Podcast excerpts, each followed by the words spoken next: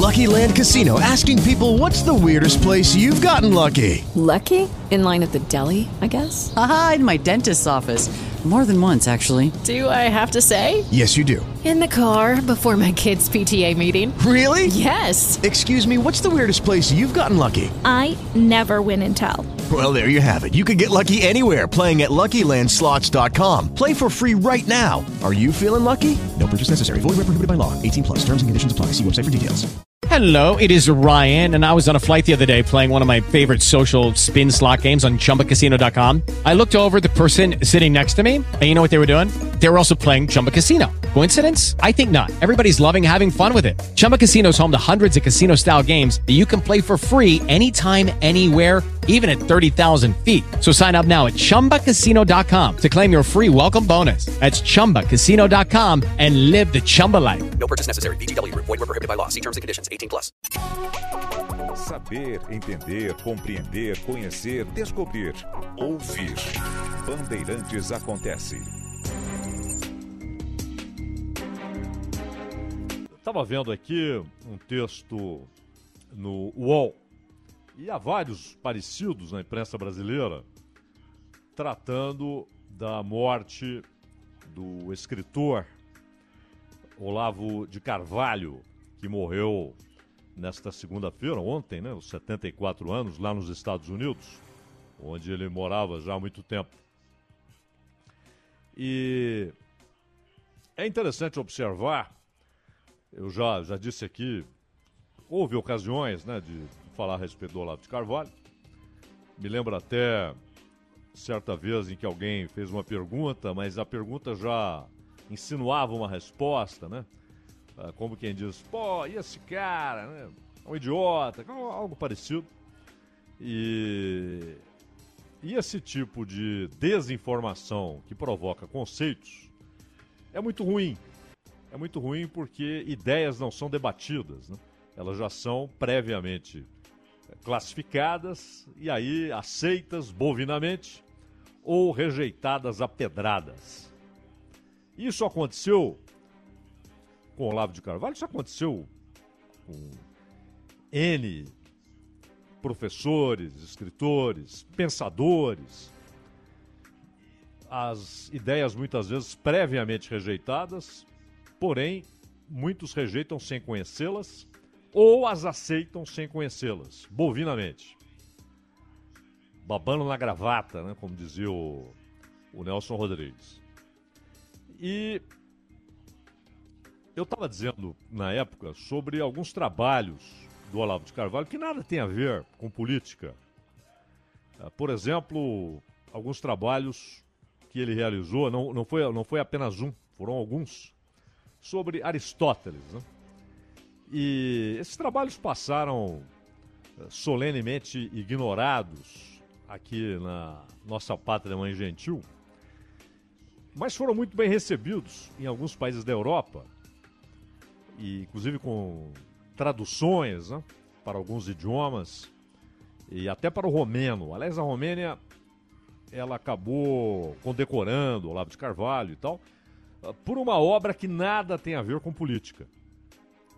Então, é, e é bom lembrar, o próprio Aristóteles, e aqui estamos falando de um pensador né, mundialmente conhecido e que influenciou a humanidade, não é que influenciou um grupo de pessoas, influenciou a humanidade por séculos e séculos. Isso só vai se romper com a reforma protestante, que rompe com o pensamento aristotélico. Né? E, mas eh, até então, Aristóteles era predominante. Claro que havia ali uma salada de Aristóteles com Agostinho, né? Que os católicos chamam de Santo Agostinho, um bispo do norte da África. E, e depois, claro, bem, bem, bem, bem depois, com Tomás de Aquino, que aliás era foi foi alguém que influenciou muito a obra dele, influenciou muito o próprio Olavo de Carvalho, o Santo Tomás de Aquino. Mas uh, o próprio Aristóteles, que foi um pensador, repito, que influenciou a humanidade e principalmente o Ocidente, mas também com influências que avançaram para o leste da Europa, para a Ásia, para a África. O Aristóteles escreveu coisas inadmissíveis. Você pega no texto A Política, em que ele defende algo que era, na época, era tido, naqueles tempos da, da Grécia, né? é, quando ele era, inclusive, o professor, o tutor de Alexandre o Grande. E ele, inclusive, dizia para Alexandre que ele não deveria tentar levar a cultura grega para a Pérsia e para as regiões dominadas pela Pérsia, para além do Mediterrâneo, porque havia uma incompatibilidade histórica entre aqueles povos e o pensamento, então, uh, predominante na Grécia.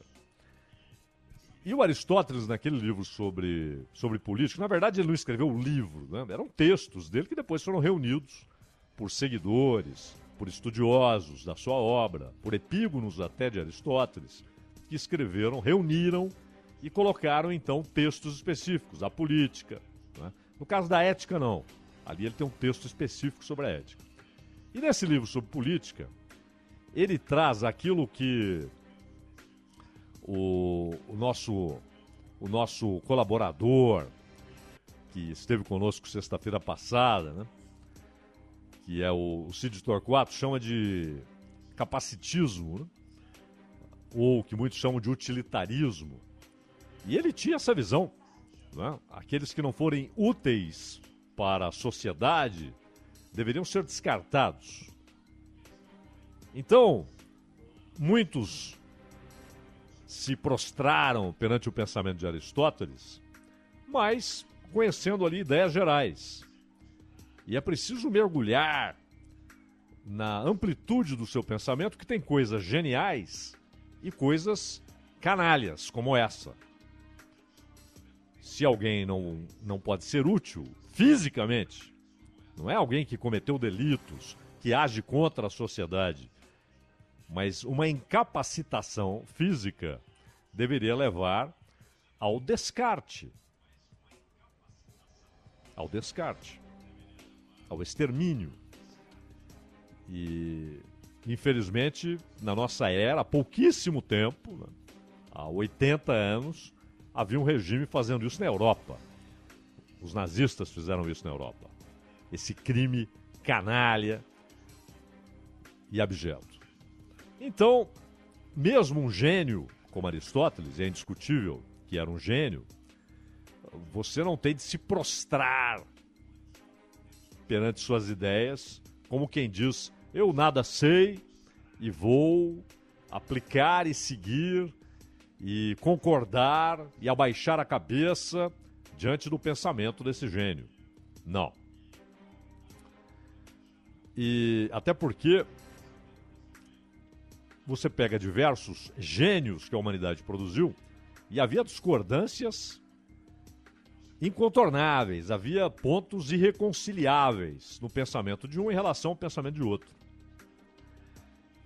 Então, se estamos falando de gênios, aliás, Aristóteles rompeu com parte das ideias de Platão, e se rompeu com Platão, rompeu também com Sócrates, né? porque o discurso de Platão tem como base o discurso de Sócrates, que nada escreveu. E se pegarmos os modernos, né, os alemães, aquela história do, do, Caetano Veloso, só é possível filosofar em alemão, né? Porque a, a, o pensamento moderno, ele tem seus principais autores na, na cultura alemã, não necessariamente nascidos na Alemanha, mas na cultura alemã, como Hegel, como o dinamarquês Kierkegaard, que também era da cultura alemã. Esse é um gênio, né? Pensador brilhante, Kierkegaard, uh, Kant, que influenciou Hegel, que influenciou Marx, Nietzsche, que queria a volta desse classicismo greco-romano e que, por sua vez, influenciou o mais canalha dos regimes dos tempos modernos, que é o nazismo. Você vai encontrar em Nietzsche frases brilhantes, né? pensamentos que deixam muitos extasiados, mas a essência do pensamento de Nietzsche ao ser materializada, obviamente com distorções, mas a essência lá estava, produziu o nazismo. o super-homem, que é a idealização do fim da história, né? aquilo que estava em Platão, estava em Aristóteles, estava em Hegel, principalmente, o fim da história. Em Nietzsche é o super-homem, que não é o Clark Kent, obviamente, mas é um povo que seria uh, genética e intelectualmente superior. Além de ter estabelecido dois inimigos no seu pensamento, Nietzsche. Primeiro, os judeus, isso primeiro na ordem cronológica. E depois, o que ele atacou com mais fúria, os cristãos. E o seu pensamento anterior, o antissemita, foi prevalente na, na construção ideológica do nazismo. Então, estamos falando de pensadores, como volto a Hegel, por exemplo, que influenciou gerações inteiras. Né? É, e dali surgiram, inclusive, os hegelianos de esquerda, que por sua vez influenciaram Karl Marx, e os hegelianos de direita. E essa história de esquerda e direita serve para o nosso assunto aqui, porque é claro que as palavras não trazem em si um conceito, é óbvio. Elas são apenas decorrência de uma divisão física na França. De girondinos, jacobinos, os que defendiam a monarquia constitucional, como na, na Inglaterra, os que defendiam a monarquia absolutista e sonhavam com a volta de um poder parecido com Luís XIV, né, que os seus herdeiros não tinham capacidade nem política, nem econômica de assegurar e aqueles que defendiam a República e que prevaleceram, embora a República eh, tenha sido inaugurada com o terror, com a guilhotina, com os jacobinos matando todos que ousavam discordar das suas ideias e depois sendo eles próprios levados à guilhotina. Robespierre é uma espécie de resumo desse momento histórico.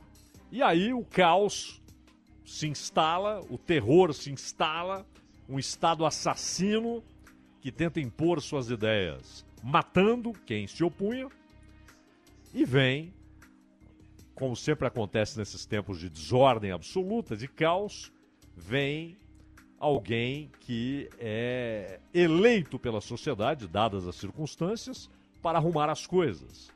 E surge então a figura de Napoleão, que mantém a república, mas a transforma num, num regime de lógica monárquica, né? com reis, vice-reis, ele se autocoroando imperador. Então, é, é, e, e, ali Hegel imagina que ali estava o fim da história da Revolução Francesa. Depois acha que é Napoleão, é o desfecho da história. Não era. Depois acha que é a sociedade prussiana, também não era, e assim por diante. Mas o fato é que esquerda e direita, é, esses conceitos foram mantidos, mas como perderam a sua origem, a conexão com sua origem, que era algo banal, físico, né? os que estão à esquerda, os que estão à direita, e aí vem, é, no século XIX, a associação de esquerda e direita com linhas de pensamento.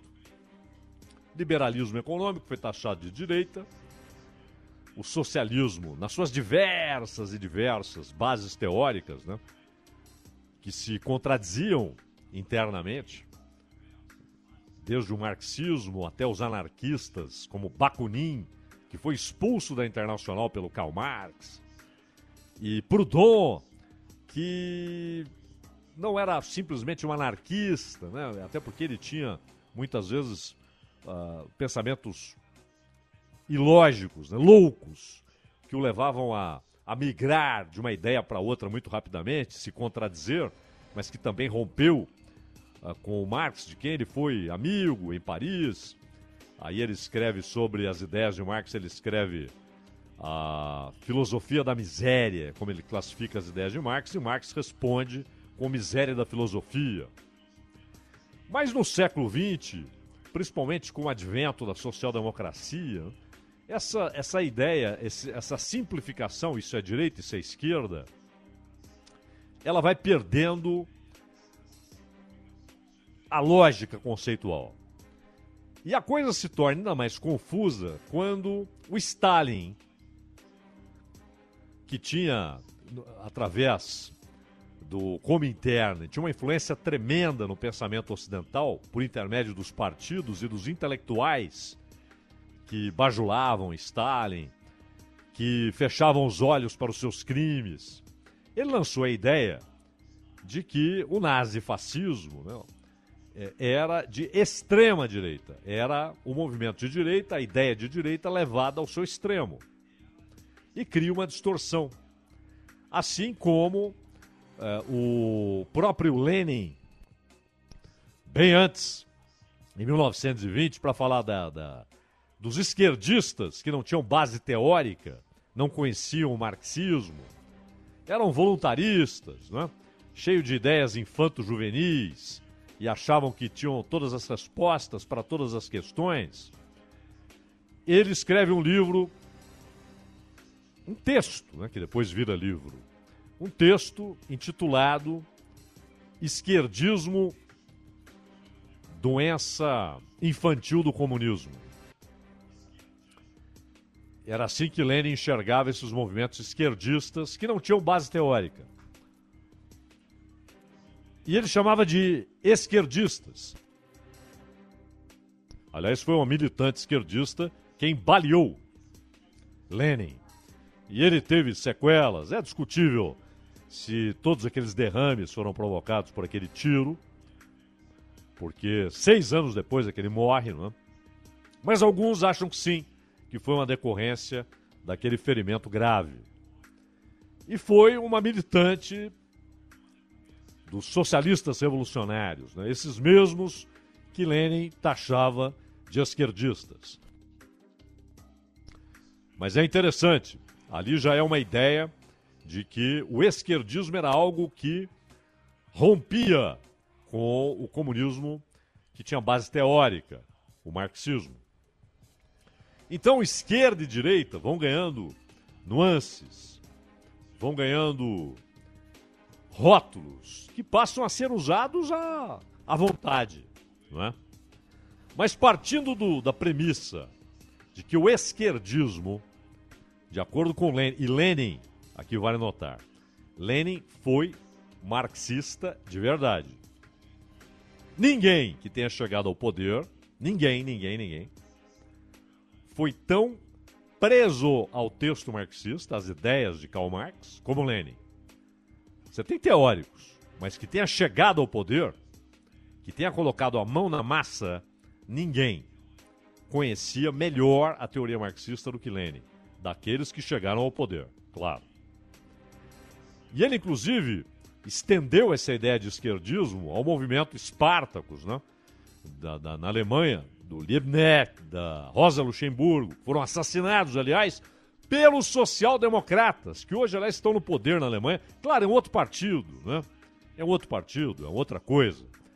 O que emergiu da Segunda Guerra Mundial, na social-democracia alemã, não tem nada a ver nem com o partido do século XIX, que era comunista, nem com aquele do período da Primeira Guerra e pós-Primeira Guerra, da República de Weimar, que é uma social-democracia ainda buscando um conceito, uma ideia. Queria o poder, mas havia rompido com o conceito original e matou, inclusive, aqueles que defendiam o conceito original, o caso do Liebknecht e da Rosa Luxemburgo.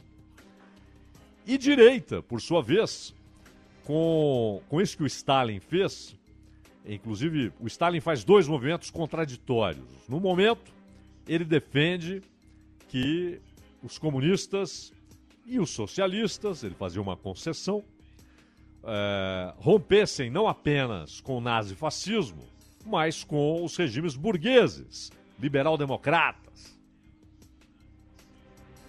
E depois ele muda. Ele passa a defender, e aí muita gente está estranho a mudança de alguns líderes comunistas no mundo Porque eles defendiam uma coisa por ordem do Comintern, ou seja, por ordem de Stalin, e depois são obrigados a mudar.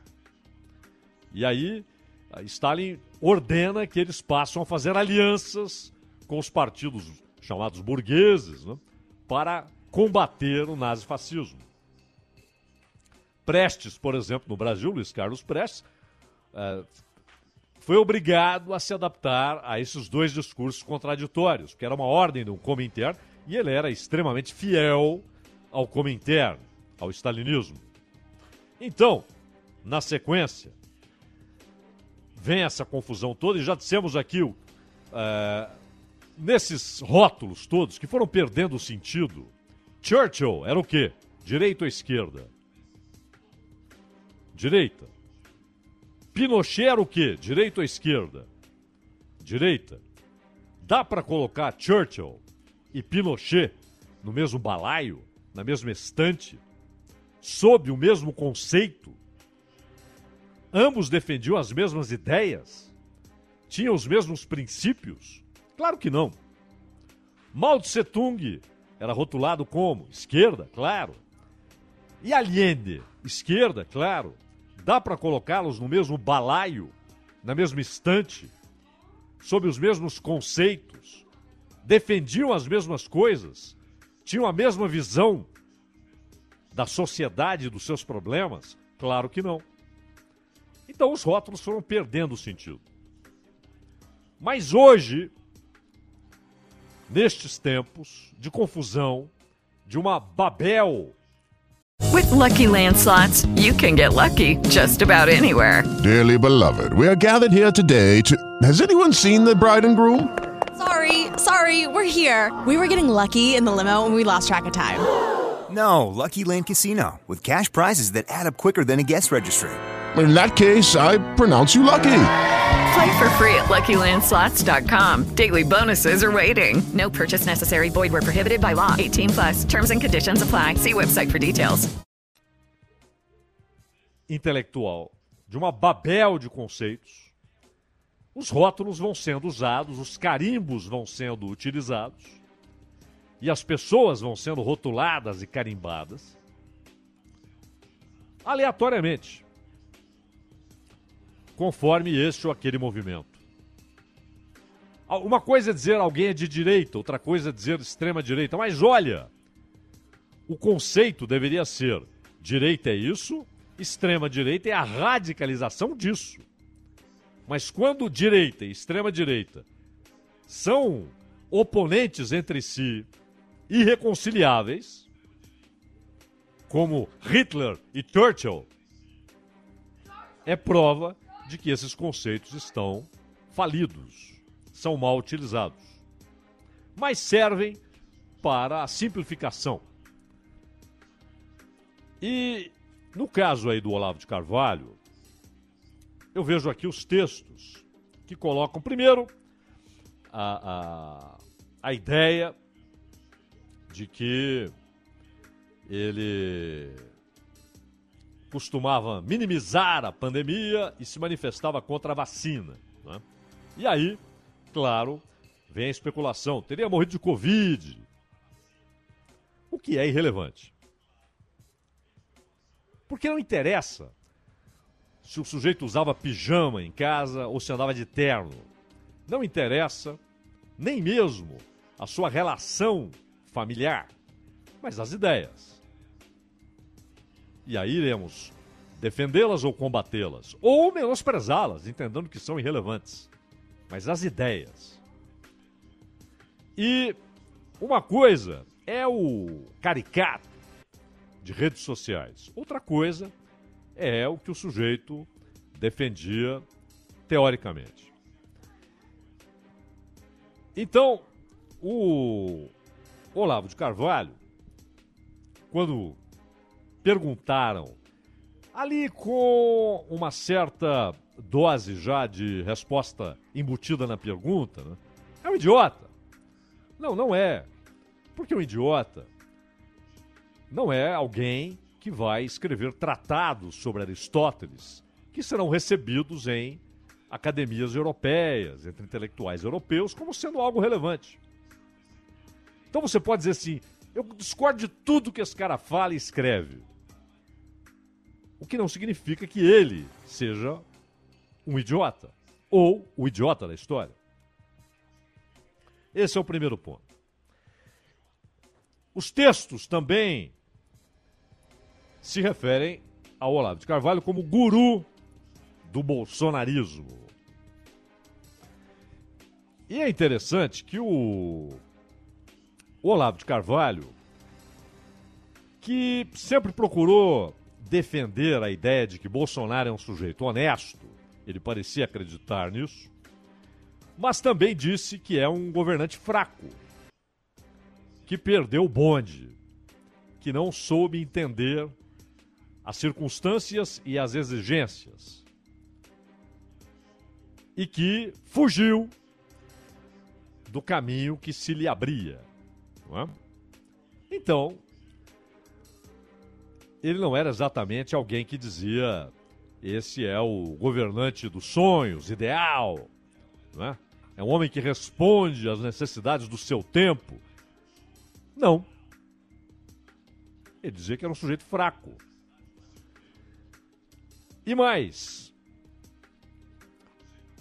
ele dizia que não poderia ser guru de um cara que conversou com ele quatro vezes: três pelo telefone e uma por dois minutos no encontro social, num jantar lá nos Estados Unidos. Aquele, aquele negócio lá do Steve Bannon. Que também, por sua vez, era alguém que não conhecia as ideias do Olavo de Carvalho o Olavo não conhecia bem suas ideias. E, no entanto, no texto jornalístico, eles aparecem irmanados, né? Steve Bannon e Olavo de Carvalho. E um não conhecia nem razoavelmente a ideia do outro. Isso ficou claro em declarações do Olavo erradas sobre Steve Bannon e numa certa é, demonstração honesta do Steve Bannon de que não sabia exatamente qual eram os pensamentos do Olavo de Carvalho. E mais, alguém acha que o Bolsonaro, ou Eduardo Bolsonaro, ou Carlos Bolsonaro, porque esses eram os dois filhos entusiastas né, do nome de Olavo de Carvalho, vamos colocar empolgados, porque entusiasmo é uma palavra que tem uma origem completamente diferente. Tem relação com estar cheio de Deus, né? Mas depois virou uma coisa como empolgação. Então, eles não eram empolgados com as ideias do Olavo de Carvalho porque conheciam profundamente as ideias. Eles eram empolgados porque era um cara que ali, nas redes sociais, né? Ah, nas críticas que fazia a esquerda brasileira, os partidos brasileiros, a imprensa brasileira, a academia brasileira, diziam o que eles queriam ouvir. Mas esses caras não conhecem as ideias de fato. O Bolsonaro outro dia até disse que não lê um livro há três anos. E não sei qual ele leu há três anos, ou há três anos e meio. É obviamente, é óbvio, é claro que ele não é um conhecedor das ideias do Olavo de Carvalho. Não estou nem falando dos tratados sobre Aristóteles, mas das ideias políticas. Mas ele viu ali um cara que teria certa utilidade com o seu grupo. E embora tenha mantido os elogios ao Olavo de Carvalho, mesmo quando foi xingado pelo Olavo de Carvalho, aqueles xingamentos que ele usava de maneira até insolente, né? muitas vezes de maneira é, gro grosseira e grotesca. E ele fez alguns xingamentos ao Bolsonaro e mesmo ali o Bolsonaro nunca respondeu com xingamento. Elogiava. Mas dia a dia o Bolsonaro foi cortando asas daqueles ministros que tinham alguma ligação com Olavo de Carvalho e no fim nenhum sobrou. E ligações tênues, hein? Seja o Weintraub, que também claramente não é um estudioso do, do, do, das ideias do Olavo de Carvalho. O Ernesto, que foi jogado pela janela por imposição do Centrão. Mas ele deveria ter saltado do bonde, né? Porque ele, ele acreditou que era sério aquele discurso. Ele achou que quando o Bolsonaro falou que ia levar a embaixada do Brasil para Jerusalém era sério. Ele achou que quando o Bolsonaro disse que iria se contrapor ideologicamente ao totalitarismo chinês, era sério. E era só um discurso. Nunca realizado. E deixado de lado até como discurso. E aí chegou um momento que o cara era um trapalhão que deveria ser jogado pela janela. E foi. Mas não foi por desavença. Foi porque houve uma exigência de políticos para que ele fosse jogado pela janela. E o outro, que aliás mostrou uma terrível dificuldade para exercer a sua a sua incumbência com o ministro da Educação foi o Ricardo Vélez, que foi um desastre, o ministro da Educação. Então, de fato, ainda que Bolsonaro tenha feito tantos elogios ao Olavo de Carvalho e que dois de seus filhos, o Carlos e o Eduardo, falem o tempo todo e tão bem do Olavo de Carvalho, está claro que em nenhum momento as ideias que o Olavo de Carvalho tinha prevaleceram no governo Bolsonaro. Até porque já tomaram chega para lá de cara dos militares. E entre os militares e essas ideias do Olavo de Carvalho, é óbvio que o Bolsonaro penderia para os militares, como depois era óbvio que penderia para o Centrão, que hoje manda até no orçamento. Até no orçamento. Com o Ciro Nogueira. E na aplicação do dinheiro, inclusive por intermédio de emendas, na figura, outra personificação do Centrão, que é o Arthur Lira. E finalmente no partido escolhido por Bolsonaro, que é o partido do Valdemar, o PL. Então as três per grandes personificações do Centrão são hoje o poder. Valdemar, Lira e Nogueira, Ciro Nogueira. Esses caras nada têm a ver com o pensamento de Olavo Carvalho. Nada a ver. E o próprio pensamento de Olavo de Carvalho, e aí, é um pensador ou é um filósofo? E ele, ele, inclusive nesses textos que estão por aí, ah, o cara que se intitulava filósofo, mas ele não tinha formação acadêmica de filósofo. Aí são duas coisas. Para mim, não é filósofo. Já disse várias vezes aqui, inclusive, não era filósofo. Mas não porque não tinha o curso. Porque estudar filosofia não faz de ninguém filósofo. Hoje está cheio de filósofo no Brasil. Ah, o filósofo uh, Cortella, o filósofo Karnal, o filósofo, aquele menino que escreve na Folha, Joel Pinheiro, acho que é isso. Isso mesmo. E os caras se apresentam como filósofos. Não são. Estudar filosofia não faz de ninguém filósofo. Você pode ser um doutor em Kant, sabe tudo da obra de Kant, e na exegese. Mas você não é Kant. Como alguém que é especialista em Napoleão, sabe tudo de Napoleão, não é Napoleão.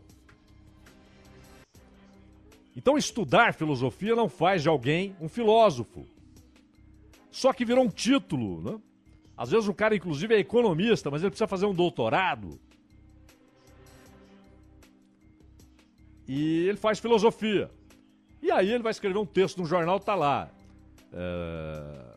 Filósofo. Meu Deus do céu. Não é filósofo. Pode ter livros, pode ter um pensamento. Por que não é filósofo? O que discerne o filósofo? A resposta vem desse que falamos há pouco. Emmanuel Kant, que dizia, lembrava, né, não dizia, porque isso é, é uma palavra grega, citada, aliás, na Bíblia. Paulo chega a citar os filósofos. O que é o filósofo? O que ama a sabedoria. Então, para amar a, sabedoria, é preciso conhecê-la, é preciso ser sábio. Então, o próprio Kant, no Crítica da Razão Prática, ele fala daqueles diversos que, lá na época dele, isso final do século do século XVIII, comecinho do século XIX, e ele falava, peraí, esses caras dizem que são filósofos, mas não são. Isso na época do Kant. Imagina hoje que virou um título universitário, um título acadêmico, filósofo. Então, para mim, não era um filósofo. Mas não porque não estudou filosofia na USP. Não é por isso que ele não era filósofo. Porque para ser considerado alguém que ama a sabedoria, é preciso conhecer a sabedoria. Aí entra o critério pessoal. É? Eu citei a Bíblia há pouco. A Bíblia diz que a sabedoria é uma pessoa, é Jesus Cristo. É preciso conhecê-lo para ter sabedoria. Não é?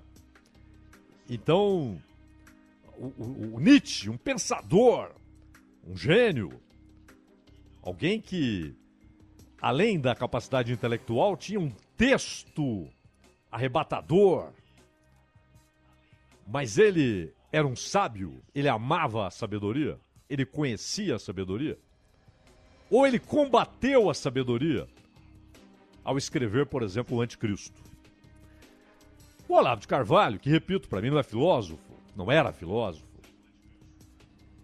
mas não era o idiota que querem pintar. Repito, um idiota não teria produzido o que o cara produziu, inclusive tratado sobre Aristóteles. O pensamento político, e aqui, é, quando eu tinha tenho três discordâncias em relação às ideias dele. Discordâncias, assim, fundamentais. Não é? Primeiro, ele tinha uma visão equivocada sobre a reforma protestante. Completamente equivocada. Ele, ele tinha a mesma visão que o papado teve do movimento de Martinho Lutero e depois de Calvino. A mesma visão. Errada. Segundo, a ideia, que é isso para mim, é, na paixão do discurso político do Olavo de Carvalho, faltou a ideia da teleologia.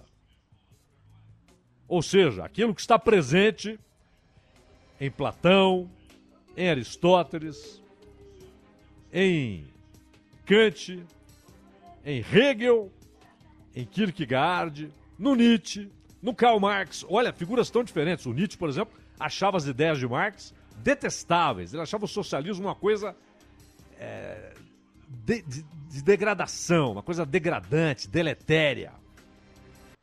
Então, ele se opunha radicalmente às ideias do socialismo lá do século XIX, o Nietzsche.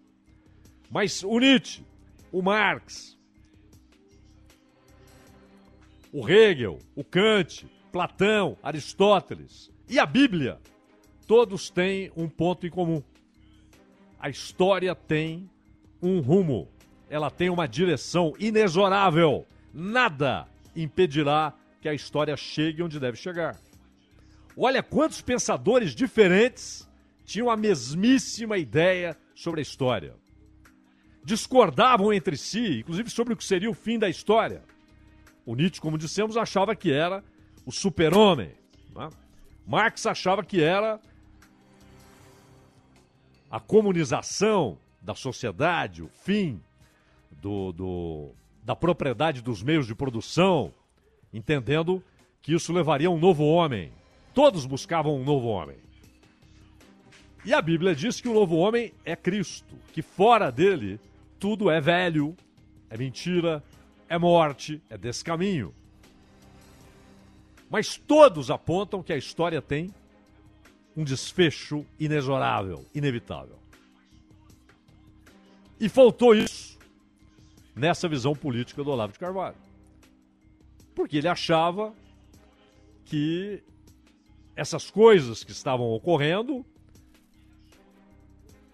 seriam evitáveis, poderiam ser evitadas e derrotadas, sem entender que antes do desfecho da história, a famosa frase então virá o fim, haverá um período de grande tribulação, que está aí sendo construído. Estamos na antessala da grande tribulação. E está cheio de filistino passando mão de tinta nessa antessala, sem entender o que vem pela frente e sem compreender que será vítima daquilo que hoje ele anela de maneira estúpida. Então, o Olavo de Carvalho, uh, se tivesse essa visão da teleologia, da história tendo um desfecho, teria corrigido grande parte dos seus pensamentos. E por fim, o último ponto, que era colocar uh, o, o, a escola de Frankfurt e, portanto, o mais influente, lamentavelmente, o mais influente dos pensadores, que também não era filósofo, embora tratado como tal, mas é o mais influente dos pensadores destes tempos. E o problema é que as suas primeiras obras eram bem melhores que as últimas, as últimas é que ficaram, é que influenciaram, ele morreu e ficaram as últimas obras, que é o Herbert Marcuse, cria da escola de Frankfurt, como Adorno, etc. E o Olavo entendia que isso e o marxismo era, na verdade, um, apenas o movimento, uma coisa só, apenas com adaptações históricas. Né? Então, é possível dizer, esse cara estava errado em tudo, esse cara estava razoavelmente certo, o que não dá é ficar bovinamente dizendo ele estava certo e estava tudo certo e, e era o farol destes tempos, seguindo bovinamente algo que muitos nem compreendem, apenas seguem bovinamente. Ou então, rejeitando também sem conhecer. Rejeitando a priori, rotulando. É um idiota. É um extrema-direita. E o que é? Mas é preciso, para criticar, inclusive, você para que você seja o melhor crítico do Marx, você deve ler o que ele escreveu. Para que você seja o melhor crítico do Nietzsche, você deve ler o que ele escreveu. E se isso vale aí para pensadores importantes que influenciaram a humanidade, também vale para pensadores que são conhecidos apenas nessa ou naquela aldeia. Né? Também para rejeitá-los ou apoiá-los, o mínimo que se exige para uma crítica para uma avaliação honesta é ler o que o sujeito escreveu.